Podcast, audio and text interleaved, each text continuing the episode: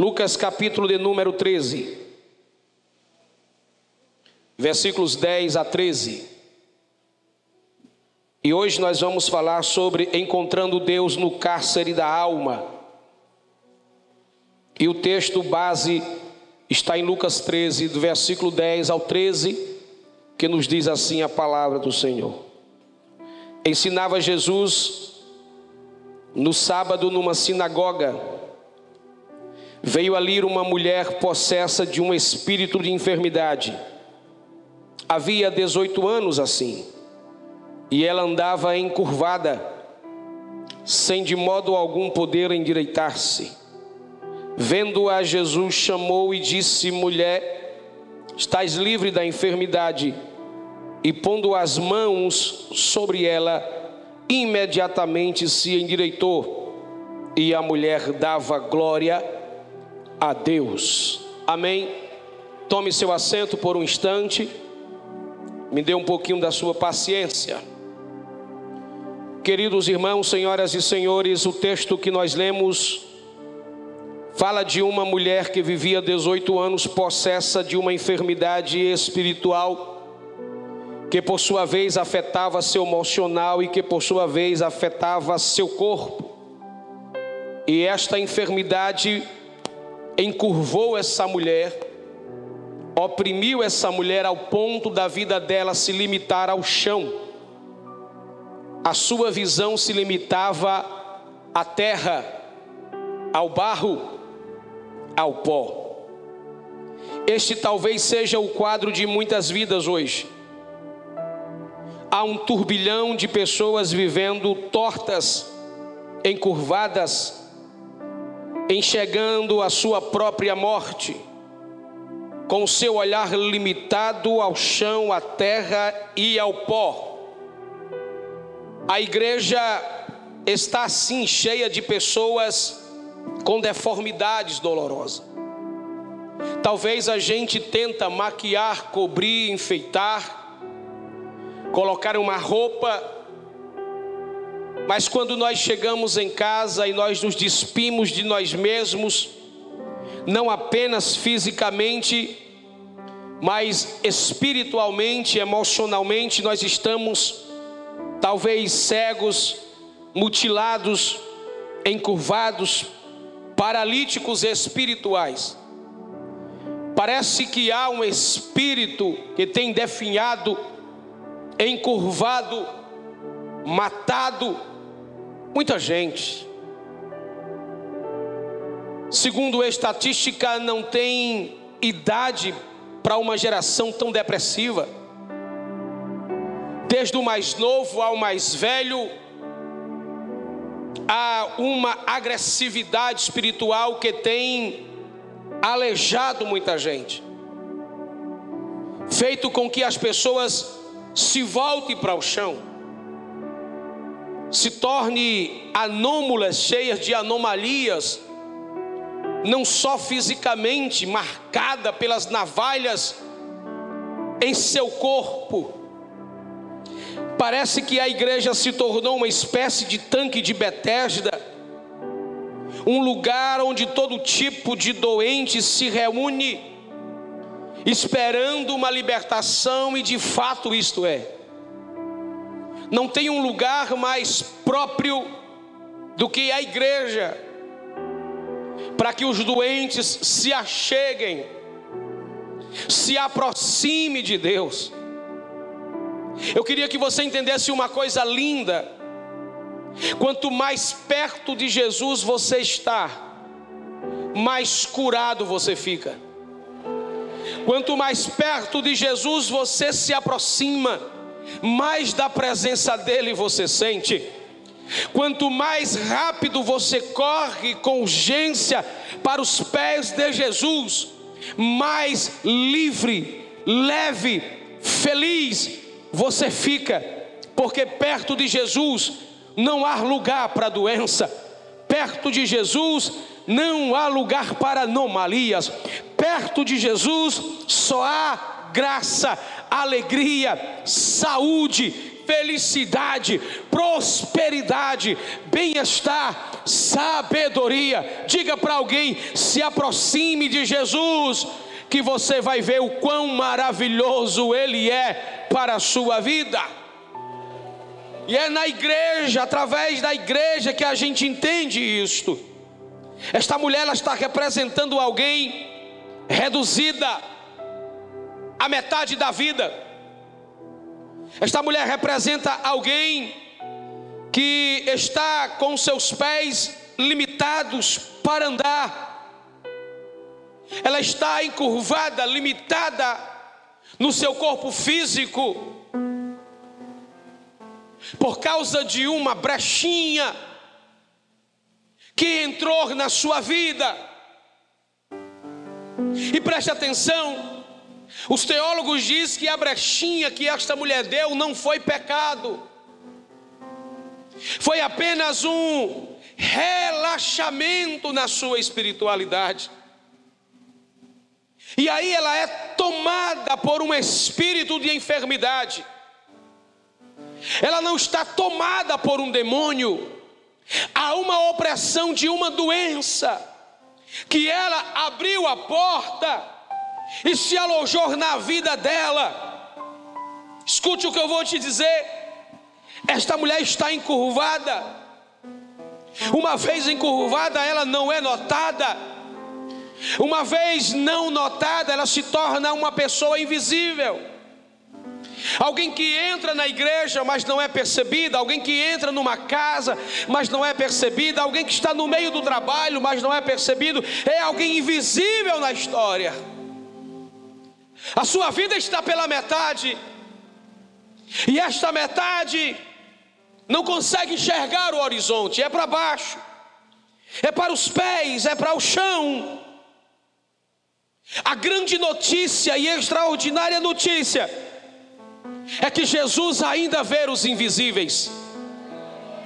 Jesus vê os que estão com a vida pela metade. Diga para alguém: Jesus vê os invisíveis. Jesus vê pessoas que não são vistas, pessoas que estão esquecidas, jogadas com a vida pela metade. Jesus te vê nesta noite. Existem pelo menos quatro verdades nesse texto importante que você não pode esquecer. A primeira verdade desse texto é que as aflições da alma diminuem a nossa realidade de vida.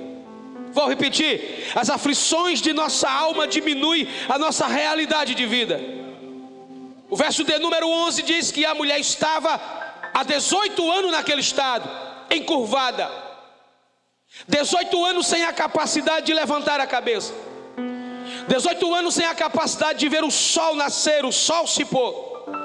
18 anos sem a capacidade de ver as estrelas brilharem, de olhar para o horizonte. 18 anos sem poder olhar para o rosto do filho, o rosto da filha, o rosto do marido, o rosto da sua família. 18 anos sem poder observar o sorriso de alguém.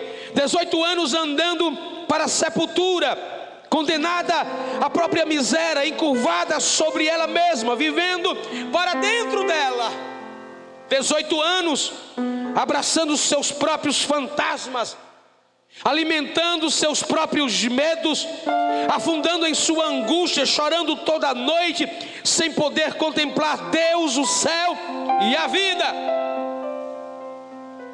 Essa mulher está assombrada, 18 anos, e é interessante que, é óbvio, que toda ação contrária, ainda que não seja uma manifestação brutal de Satanás, mas uma armadilha de Satanás. Ele gastou 18 anos espancando essa mulher, maltratando essa mulher por causa de uma enfermidade. Jesus gastou 18 segundos para livrar e curar e resgatar e libertar aquela mulher.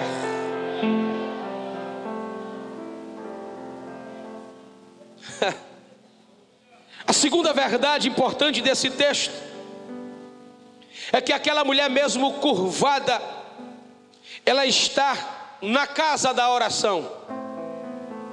Curvada, mas na oração. Curvada, mas no culto. Curvada, mas adorando. curvada, doente, deprimida, angustiada, mas servindo ao Senhor. Ela não colocou empecilho na vida. O verso 11 diz que essa mulher entra na sinagoga. Ela deveria ser exatamente assim: sentir as dores antes de sair, dores terríveis na sua alma. Ela deveria sentir vergonha, cansaço, ao se deslocar, percorrer as ruas, onde todo mundo tem passos largos e acelerados, ela caminha devagar. Ela precisa sair um pouco mais cedo para que chegue no horário exato, encurvada, rejeitada, com os olhares de preconceito sobre aquela mulher. Mas ela caminha pela cidade, ela passa pelas ruas, ela sobe as calçadas, ela atravessa a rua devagar, cansada, ainda que dobrada, ainda sem ter uma visão lógica das coisas, holística das coisas, mas ela caminha. Escute, motivo de desculpa não faltava para aquela mulher, mas ela estava lá, aonde? No lugar que Jesus estava. Ela chegou lá, aonde? No culto que Jesus ensinava, que Jesus pregava. Ela estava lá, onde a canção soava por todos os lugares. Ela estava lá. Aqui está a diferença de quem quer adorar. Quem quer adorar não se preocupa com a roupa que vem. Quem quer adorar não se preocupa se tem sapato bonito ou não. Quem quer adorar não se preocupa se vem a pé, de bicicleta, de carro ou não. Quem quer adorar não se preocupa se vai ter carona ou não. Quem quer adorar não se preocupa se vai ter janta para comer depois do culto ou não.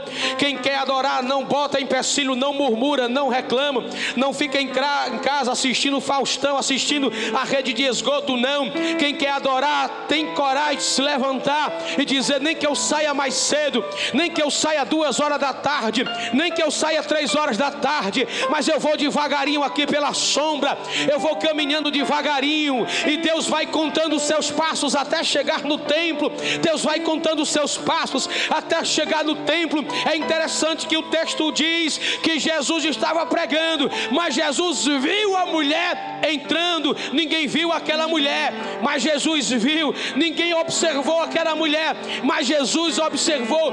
Eis a grande diferença. Ela está doente, mas ela está na casa de Deus. Ela está doente, mas ela está adorando a Deus. Ela tem dificuldade, mas ela está adorando a Deus. Ela tem necessidades não supridas, mas ela está adorando a Deus. Deixa eu te dizer, ó oh, geração terrível, a gente tem tanta coisa e reclama de barriga cheia. A gente tem carro na porta, bicicleta, temos moto, temos Uber, temos dinheiro para ir, temos carona para ir, ainda fica botando boneco, chega depois da mensagem, chega atrasada no domingo. Deixa eu te dizer, para de botar culpa nas coisas e vai adorar a Deus.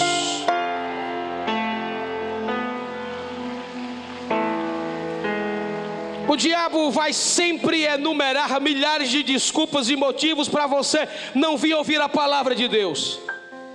O diabo sempre vai colocar empecilho.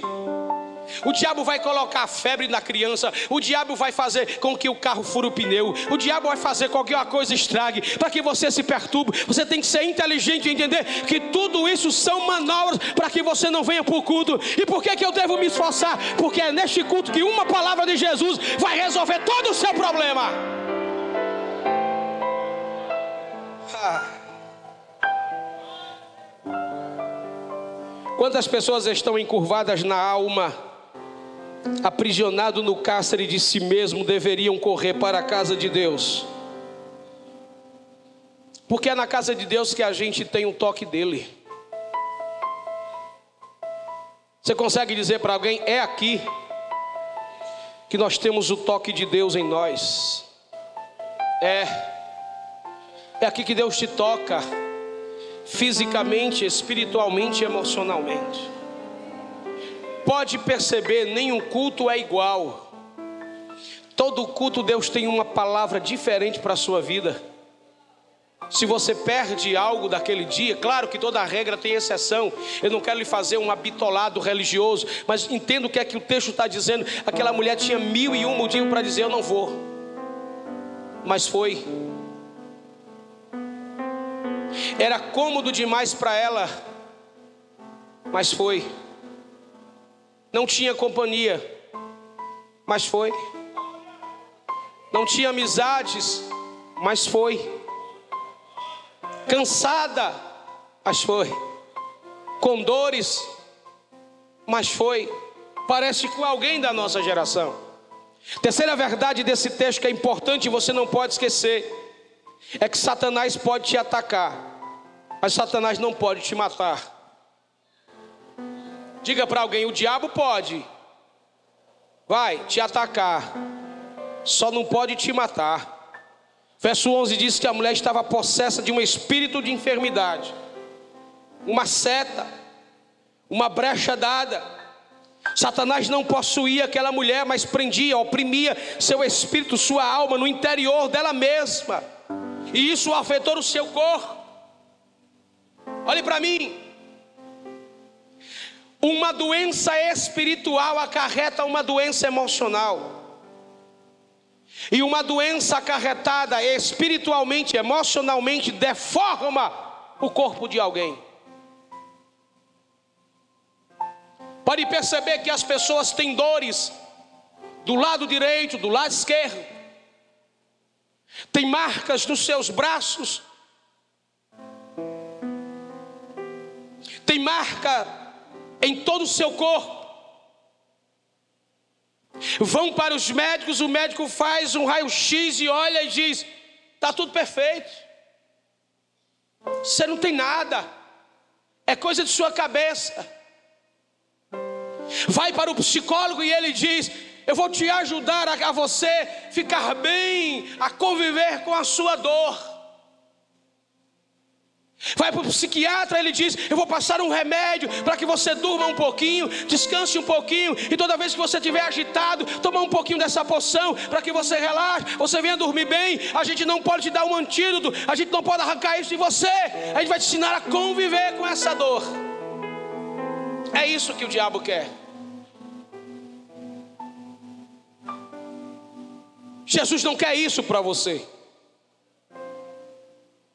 Jesus não quer te dar um remédio de tarja preta. Jesus não quer fazer um tratamento terapêutico com você para você ficar zen, legal, hipnotizado. Jesus te fez para ser a imagem e semelhança dele. As aberturas que nós estamos dando nesta geração é que está atraindo, acarretando todo tipo de mal em nossa vida e nos enrugando, nos deixando tortos. Existem muitas pessoas encarceradas dentro delas mesmas, numa geração como a nossa, presas nas suas vaidades, orgulhos, egoísmo, lamentando da vida das mesmas dores Guarde isso. Satanás sabe que ele não pode te matar, então ele vai tentar amarrar a sua alma no cárcere do medo, do horror, da tortura, das correntes para te encurvar, te prostrar e te alejar.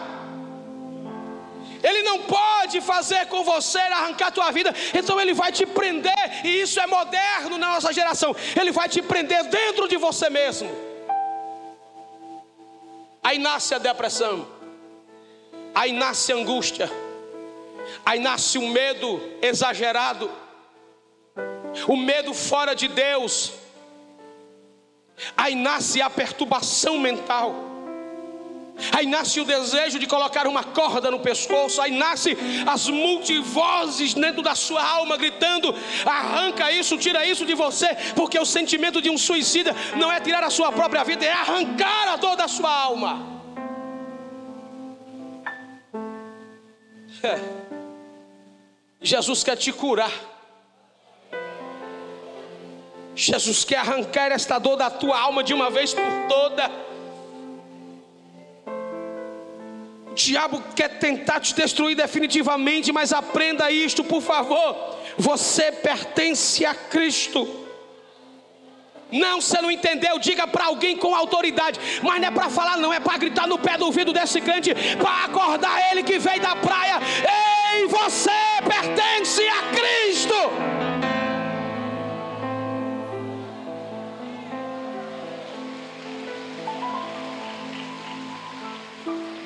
Quarta verdade importante desse texto que você não pode esquecer é que Cristo é o nosso libertador. Ele nunca nos perde de vista. Gente, me ajuda a pregar. Diz para alguém, ele nunca perdeu você de vista. Ele nunca lhe perdeu de vista. Você está no culto, talvez não seja percebido pelo pastor da igreja, mas Jesus já te viu. Talvez você não seja enxergada, vista por pessoas, até mesmo pelo seu próprio marido, pela sua própria esposa, pelos seus próprios filhos, pela sua família, sua volta, mas Jesus já te viu ainda antes que houvesse dia, Ele era, e se Ele era, Ele já te viu. E eu quero profetizar nesta noite que todo espírito de ansiedade, toda depressão que paira sobre sua vida, você pode dizer, pastor, mas eu já estou com 18 anos, 20 anos, mas eu quero ser profeta para esta geração. Você vai ser liberto pelo poder do nome de Jesus, porque Jesus hoje te viu. Aleluia. Quando Jesus te vê, Ele sabe o seu estado. Quando Jesus te vê, Ele sabe seus limites, que é o chão, as dores.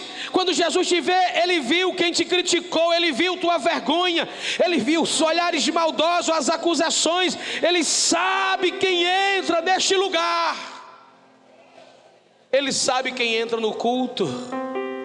Ele sabe como entra no culto, Ele sabe por que você veio ao culto, Ele sabe.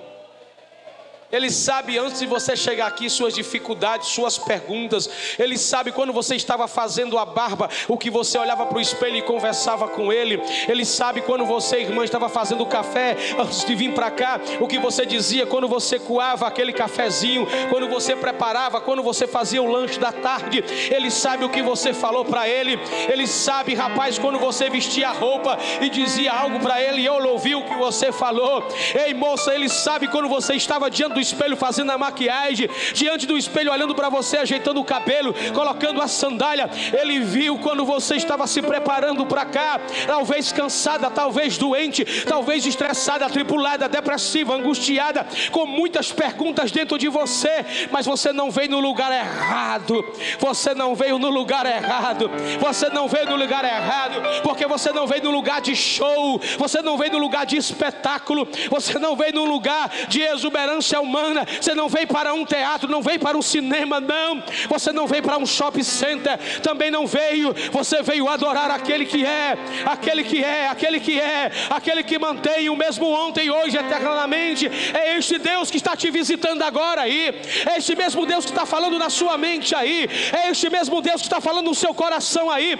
É este mesmo Deus que está vendo as suas guerras, as suas dificuldades, as suas lutas em casa, a filha depressiva, o filho depressivo, alguém na de drogas, alguém esquecido. Deus está vendo isso, Deus está vendo isso, e Ele me manda dizer para você nessa noite: te prepare, te prepare, que os dias estão contados desta depressão, desta guerra, desta angústia. Tem alguém aí ouvindo a voz de Deus? Dê um brado de glória para Ele.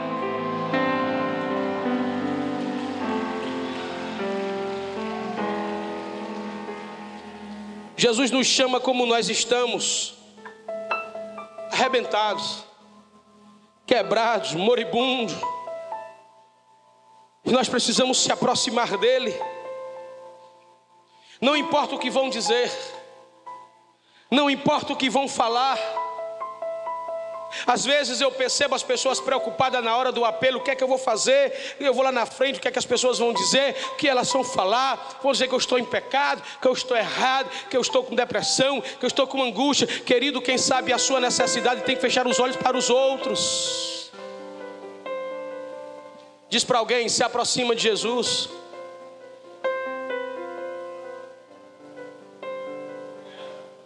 Bora para a pregação. Três coisas mudam em nossa alma quando nós nos encontramos com o Senhor no cárcere da nossa alma. Jesus é o único que entra na sua alma sem pedir licença a você. Por quê? Porque Ele é o teu Criador. Quem te criou foi Ele.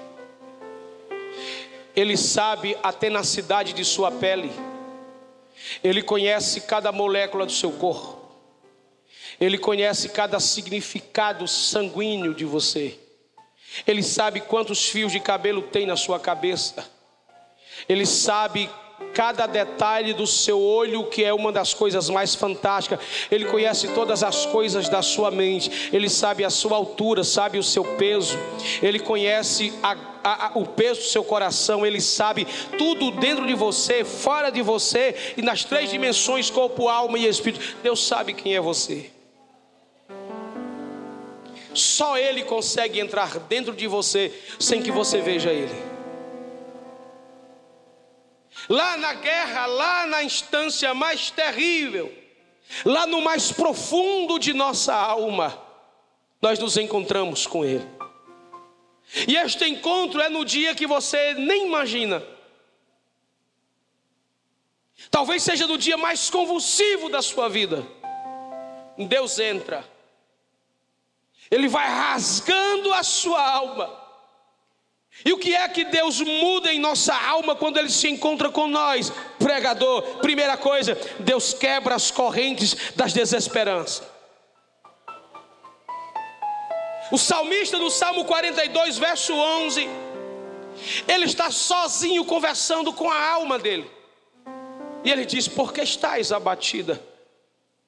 É como que ele olhasse fisicamente, sentindo as dores, ele olhasse para dentro da alma dele e conversasse com o espírito dele e dissesse: Sua alma está batida, sem força, não come, não sonha, não sente cheiro, não quer um abraço, está isolada, está deitada, está camada, está vazia. E aí ele olha para ela e diz: Porque estás abatida, ó minha alma porque você está perturbada dentro de você, e a alma não responde, e já que ela não responde, o texto diz: Aleluia, que Deus toma a iniciativa. Diga para alguém quando a sua alma não responde.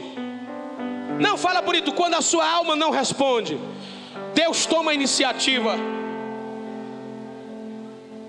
E aí não é o salmista que diz: espera em Deus. É o Cristo dentro da alma dizendo: Espera em Deus, ó alma abatida, porque ainda louvará, cantará, bendizerei o seu nome. Quer dizer, somente Cristo entra nos labirintos da nossa alma e desfaz os laços do mal, quebra as correntes, abre as algemas. Só Cristo sabe o endereço do mais escondido, mais profundo de nossa alma e vai tirando a vergonha, nos libertando, nos, liber, é, nos levantando e nos dando alegria para viver. Aí você não entendeu porque estava acamado, mas já está sentado. Não entendeu que estava deitado, mas já está de pé não entendeu o processo de evolução. Sabe por que não entendeu? Porque você ainda não compreendeu que a sua alma só precisa do toque de Jesus para ser liberta e para ser livre. Ele entra em nossa alma, ele quebra os grilhões. Dá uma batida na coxa de alguém e diz: Jesus vai te visitar hoje. Diga, Ele já está te visitando, Ele já está chegando. Ele está entrando num ambiente onde a gente não conhece.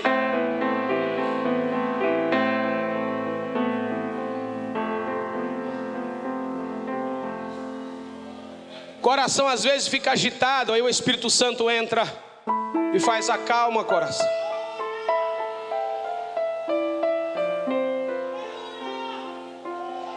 Você olha à sua volta, tanta guerra, tanto problema. O Espírito Santo entra lá e diz: calma, eu estou no controle de todas as coisas acontece algo desesperançoso, de desespero terrível na sua casa, e você fica a flor da pele, agitado, e você diz: e agora? O Espírito Santo entra na sua alma e diz para você: descansa o coração, que eu ainda sou Deus na tua vida, eu ainda sou Deus na sua história, eu ainda sou Deus na tua vida. Ei, não importa o nível de envergadura, de curvadura que Satanás tenha colocado em alguém. Por favor, diga para alguém: ele já perdeu a batalha. Não, você não está me ajudando a pregar, não. Você está desviado hoje. Está todo mundo desviado. Diga para alguém: diabo já perdeu a batalha hoje. Ele já perdeu a batalha. Vamos declarar em alto e bom som: o diabo já perdeu a batalha. Porque Jesus te viu e vai te libertar.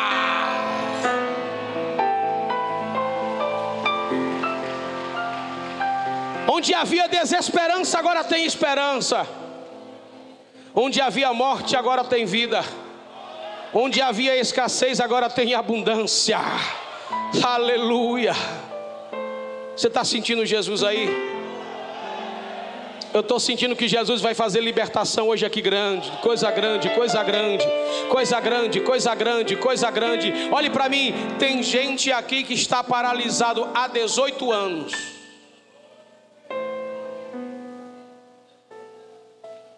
18 anos, estagnou. Seu estado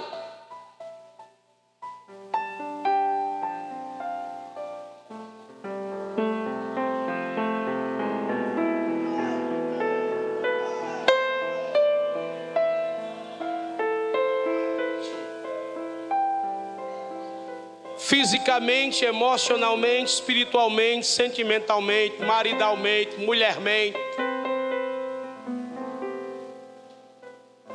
Curvado, rendido, prostrado a sentimentos, raivas, travados, não cede, corações duros, orgulhos Só que hoje você está lascado. Bem vulgar, bem vulgar assim. Hoje você está ferrado.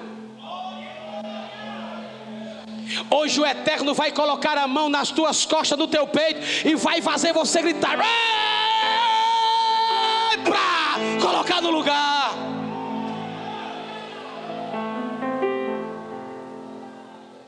Aí tu vai ver o teu comércio crescer, o teu casamento dar um salto. Aí tu vai ver a tua vida espiritual crescer, tua vida emocional desenvolver. Aí tu vai ver a tua vida ministerial saltar, porque tem muita gente encurvada no ministério, na chamada, na vocação, porque se rendeu uma série de coisas terríveis. Aí está aleijado, está aleijado. Mas eu quero profetizar nessa noite que Jesus vai erguer um ministério novo em você, vai Você entende isso? Diga glória a Ele.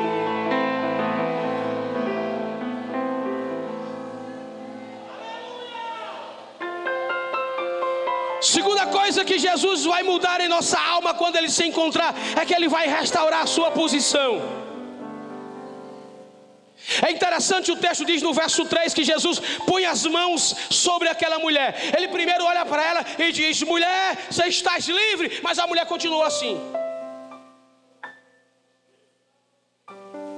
Vem cá, Cleito.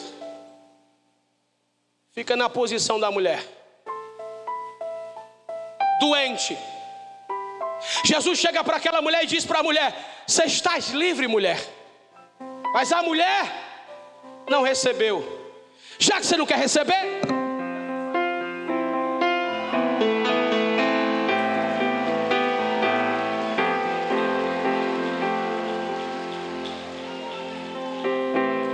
Diga para alguém, mas diga com muita raiva: Jesus gosta de tocar em você. Nós temos aqui um fisioterapeuta. Meu irmão, colocar uma coisa no lugar dói. Jesus, eu não quero nem saber se vai doer. Eu só sei que eu quero colocar no lugar. Pega, Pegou, pegou, pegou. Nem que doa, meu irmão, mas ele vai fazer. Porque tem gente que vem para a igreja e Deus fala, Deus fala, Deus fala, Deus fala, Deus fala, Deus fala e não age. Aí Deus diz: aí é, pois eu vou te tocar. Diga para alguém: pode até doer, mas liberta, mais cura, mais levanta, mais muda mas transforma. Somente Cristo tem o poder do toque de nos curar, de nos corrigir, de nos levantar, de nos libertar, de nos endireitar, ainda que não tenhamos força para fazer nada, é Ele que toma a iniciativa de nos erguer. Tem dia que é assim, crente, aprenda isso. Tem dia que é assim, você não consegue. Aí quando você não consegue, Aí lá vem o terapeuta espiritual. Lá vem o fisioterapeuta espiritual. Já que você não quer dar ouvido à palavra, então vai na base da torção espiritual. Mulher, sem direita. Esse Jesus é fantástico. Jesus é lindo, gente. Somente Ele sabe tocar a nossa alma, o nosso espírito, o nosso corpo. Somente Ele restaura a nossa saúde, a nossa mente.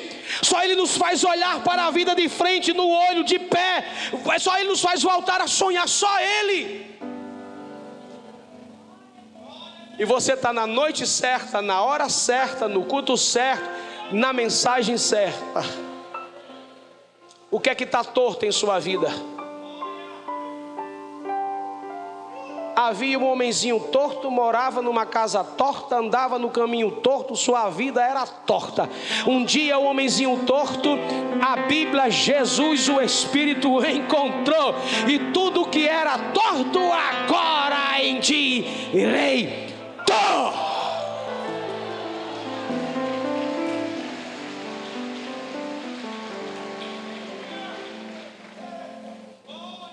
Em terceiro lugar, a terceira coisa que Jesus faz quando ele se encontra com a gente, em nossa própria alma, ele nos corrige a visão.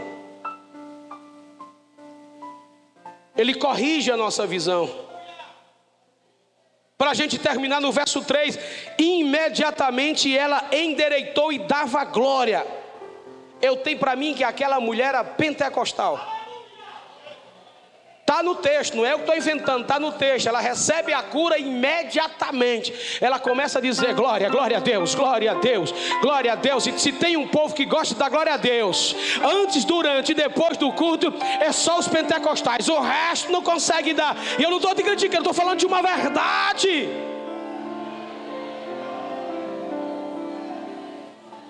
Só da glória quem entende que era encurvada, agora está direito. Só da glória quem entende que não podia, agora pode. Só da glória quem era quem era preso de cadeias e algemas de enfermidade, mas agora está livre para dar glória. Só da glória quem entende que a cachaça tinha poder sobre ele, mas agora a cachaça não pode fazer nada sobre ele. Só da glória quem entende que antigamente era a pornografia, a imoralidade, os vícios que o dominava, mas agora é livre, por isso é que dá glória. Só da glória quem entende quem era moribundo, jogado, esquecido, prostituto, prostituta, esquecido de todo mundo, era escória da humanidade, ela flagelado, esquecido, mas agora é príncipe de Deus, princesa de Deus, se aceita nos lugares celestiais. Só da glória quem entende que vivia encurvado, mas agora está de pé. Só adora quem entende que era rejeitado pelo mundo, pelo céu e por tudo. Só o diabo era sua companhia, mas da glória, porque o diabo agora é seu inimigo amigo. Entende? Deus é seu amigo. A igreja é a sua mãe espiritual. Só da glória quem entende que era ignorante de pensamento, não conhecia a verdade, agora conhece a palavra de Deus, a verdade da palavra, a espada que é a palavra. Por isso dá glória a Deus. Só da glória quem entende que antes cantava nos palcos da vida e tocava para o mundo, agora está nos palcos, no altar onde adora a Deus, serve a Deus. Só da glória quem entende que era cego, mas agora vê. Só da glória quem entende que era miserável pecador, agora santificado pela palavra, transformado pela palavra, livre pela palavra. Tem alguém assim? Fica de pé.